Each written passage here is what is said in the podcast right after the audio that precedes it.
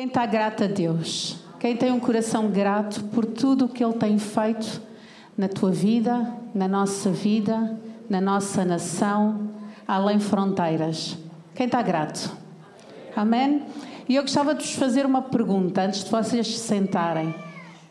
Quem sabe que tem uma missão nesta terra? Levantem lá as mãos. Quem sabe que tem uma missão nesta terra? Ok. Então agora podem sentar. é bom saber isto. E não há problema nenhum em dizer que sim e em não responder. Está tudo bem. Porque não é a resposta em si que nos prende, que nos vincula, mas é aquilo que nós decidimos fazer a cada novo dia que nos leva a um lugar diferente. E é muito interessante que o Sete está no Brasil. Eu calculo que ele estava a sussurrar porque lá deviam ser cerca de 5 da manhã quando ele estava a fazer o vídeo. Mas é, é tão interessante porque ele consegue ir diretamente aos meus apontamentos. Eu estava a ver que a Vera também. Pronto, é assim, a Vera falou, o Sete falou, posso ir embora. Mas é, é. Quando eu penso em missão, eu não sei como é que a vossa cabeça funciona. Mas eu, quando não estou no piloto automático, eu gosto muito de fazer caixinhas. Eu sou mulher, mas eu gosto de fazer caixinhas. Principalmente quando há algo que exige uma ação da minha parte. E como nós conseguimos ver, missões, missão exige uma ação. Quem concorda comigo? Conseguimos ligar mais as luzes? Não. Só para conseguir ver estas carinhas lindas. Missão exige uma ação. Então, o que eu estava a pensar era uma missão, quando nós olhamos, o pastor Jim está no Alasca, o Tiago e Telma estão em São Tomé, a Joana está na Índia, houve uma ação que foi tomada para poder partilhar o amor de Jesus. E a minha pergunta é: e o que é que acontece antes? O que é que acontece antes? Nós não acordamos simplesmente um dia e pensamos: eu hoje vou para São Tomé. Eu acompanhando o processo do pastor Telma e do pastor Tiago, eu recordo que Deus começou a falar com eles em, em, dezembro e que eles foram para São Tomé em setembro. E o que é que aconteceu neste tempo? Há uma preparação. Não é? E se calhar nós podemos estar aqui, alguns de nós, com a ideia que nós sabemos qual é a nossa missão, outros que ainda não descobriram qual é a sua missão, mas se calhar faltam-nos as respostas a algumas perguntas-chave que nos permitem descobrir qual é a missão de Deus para a minha vida. Faz sentido? Vocês estão acordados? Sim? E há uma pergunta, eu gosto muito de fazer aquelas perguntas, aquelas perguntas chaves, onde, como, quando, porquê. Eu gosto muito de fazer estas perguntas porque na minha cabeça eu começo a arrumar algumas ideias. E eu estava a perguntar, Deus, quem? Quem Neste caso, quem vai para São Tomé é o grupo que vocês viram. Quem está na Índia é a Joana. Quem? E eu estava a pensar, Deus, mas tem que haver muito mais do que eu ou alguém que vai.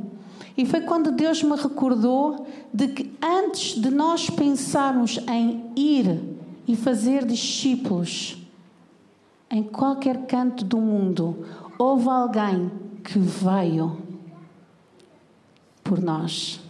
Quem veio? Jesus. E nós estávamos a falar aquele versículo que o Seth estava a falar há pouco, porque Deus amou o mundo de tal maneira para que todos aqueles que nele criem não pereçam, mas tenham a vida eterna. Então, quem veio primeiro, quem inaugurou este caminho de missões, foi o nosso Jesus, o nosso amado Jesus. É? Ele é o primeiro missionário, foi ele que Deus Pai enviou, foi ele que se ascendeu aos céus, foi, foi ele que deixou o Espírito Santo para, eh, para quê? Para nos guiar, para que nós pudéssemos ir. Faz sentido para vocês? Este quem, em última instância, sim sou eu, porque eu tenho a minha missão. Deus confiou-me uma missão na minha vida, mas enquanto eu não conseguir compreender que antes da minha missão, Deus enviou o seu Filho unigênito para que todos nós que cremos possamos ter acesso a esta vida eterna. Amém, igreja? Amém? Então, agora, porquê? São perguntinhas bem simples, não é? Vocês conseguem fazer estas perguntas? Gostam de fazer estas perguntas no dia a dia? Quem, como, onde, quando, porquê? Não? Não gostam? Às vezes só. Para mim, o porquê foi a pergunta que há uns anos atrás me levou a começar a missão que eu acredito que Deus tem na minha vida. Porque enquanto nós não sabemos o porquê para fazer algo, nós não vamos saber o que nós temos que fazer, nós não vamos saber quem somos, nós não vamos saber aquilo que é a essência para que nós possamos tomar uma ação no sentido correto, com a atitude correta. E nós hoje cantamos tantas músicas, uma delas falava, falava da bondade de Deus. Igreja, enquanto nós não reconhecermos que Deus é bom, Ele é perfeito, Ele quer o nosso melhor, como é que nós podemos ser comissionados a ir falar do seu grande amor a outras pessoas? se nós não tivermos conhecimento desta bondade de Deus? Como é que eu falo de alguém? Como é, como é que eu partilho a minha fé em Jesus Cristo se eu não reconheço que Deus é vivo, que Ele é o caminho, que Ele é a verdade e que Ele é bom? Faz sentido para vocês isto? Nós temos ali à entrada algo que diz amar a Deus, amar a igreja e amar o mundo. E a minha pergunta é: é verdade? É. No nosso intelecto é verdade? É. Nas minhas emoções é verdade? É. No meu espírito que me vai mover a tomar uma ação, o que é que o meu espírito está cheio? É desta verdade de que Deus é bom em todo o tempo? Eu ouvi dois testemunhos à questão de quê? De umas duas, três semanas, talvez, em que este porquê muitas vezes está tão intrínseco em nós que nós nem precisamos de pensar, porque já lá está dentro. E isto para mim é aquilo que é bonito. Eu ouvi, eu ouvi dois testemunhos. Um deles foi a questão talvez duas, três semanas. Não sei se a Steph está aí. Está, está ali. Vou contar o. Posso, não posso? Posso. No outro dia, não sei quantos de vocês já perceberam, nós tivemos aqui uma festa junto da igreja bastante ativa. E muitas das vezes nós olhamos para este barulho, para este incómodo, para tudo isto e pensamos que chatice, estão-nos a incomodar tanto. E o Rafa, o filho o Rafael, o filho do Paulo e da, da Steph, estava a chegar à igreja naquele momento em que umas meninas estavam a apanhar sol. Era isso, não era?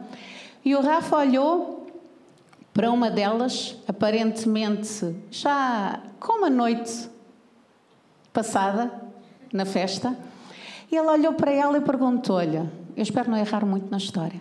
Ele olhou para ela e perguntou-lhe: O que é que tu estás aqui a fazer? Vais à igreja? E ela disse: Não, não vou à igreja. E o Rafael continuou com a mãe a ficar cada vez mais envergonhada e mais vermelha, a pensar: O que é que este miúdo vai fazer? E ele continuou a falar: Tu sabes eu vou à igreja. E ela perguntou-lhe, isto é uma história bem ligeira, daquilo que eu consigo lembrar-me ainda, assim, mas a tua igreja é católica ou é evangélica? E o Rafael, que tem cinco anos acabados de fazer, ele respondeu, a minha igreja é só Jesus. A minha igreja é só Jesus. O pastor da minha igreja chama-se Sete, mas a minha igreja é só Jesus. E olhou para a mãe e disse: Mãe, dá o teu número de telefone a esta menina para ela poder falar contigo depois.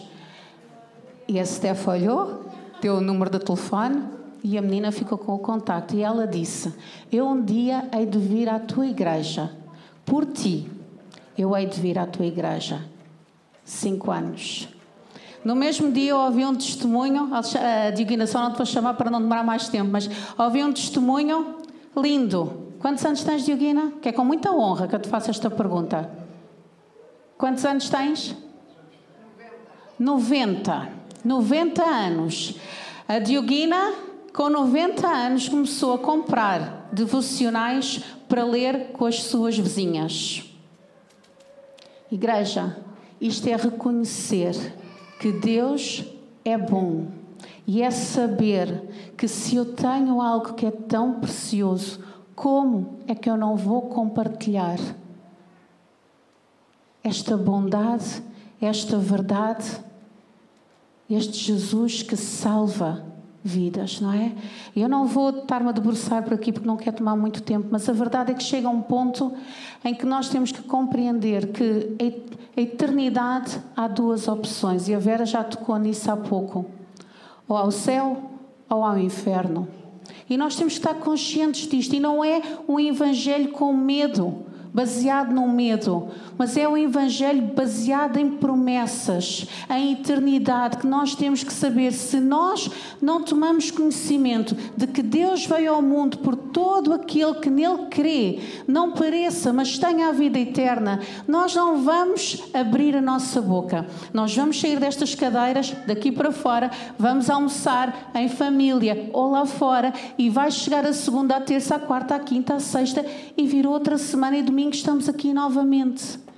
E o meu desafio hoje é dizer-te: encontra a tua missão. E a minha primeira missão é conhecer o Deus que enviou o seu Filho por mim. Porque eu sei que quando nós conhecemos o nosso Deus, não há nada nem ninguém. Como nós podemos ler na palavra e podemos ouvir o testemunho de tantos missionários. Não há nada, nem a morte. Não há nada nem ninguém que nos possa calar, porque os nossos, a nossa esperança não está nesta terra, ela é eterna. Isto faz sentido para vocês? Isto faz sentido que nós temos que começar o nosso dia a dizer. E outra boa nova é que quando Jesus ascendeu, ele não nos deixou sozinhos. Ele deixou-nos o Espírito Santo. Ele deixou-nos o Espírito Santo. Porque isto é aquele outro erro que às vezes nós pensamos: agora eu vou para missões e vou para onde? Vou fazer como? E nós temos alguém em nós, nós temos Deus conosco, que nós podemos perguntar a cada novo dia, a cada momento: Deus, o que é que queres que eu faça hoje? Deus, o que é que tu queres que eu diga hoje? Mas para eu poder dizer, para eu poder fazer, eu tenho que saber que Deus é comigo e que Ele fala comigo. Então, quando o Espírito Santo está em nós, é Ele que opera esta obra, é Ele que transforma, é Ele que salva, é Ele que cura. Não somos nós. Não somos nós. Então, às vezes, nós ficamos. Podem, podem acreditar que eu, para estar aqui, eu, às vezes, eu fico muito trêmula. Não é um lugar que eu fico, que eu fico confortável. Mas eu tenho que. É tão mais leve quando eu penso: não sou eu. É o Espírito Santo em mim que faz a boa obra.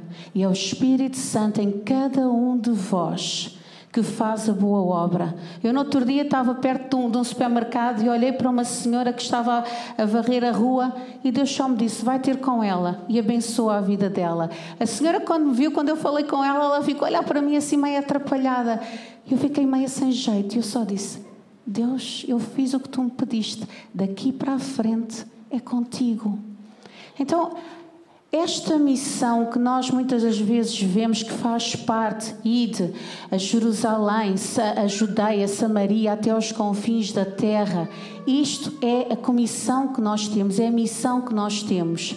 Mas muitas das vezes, porque nós olhamos e pensamos, ah, mas eu não vou para São Tomé, ah, eu não vou para a Índia, simplesmente arrumamos as coisas e ficamos quietos. E cada um de nós tem uma missão.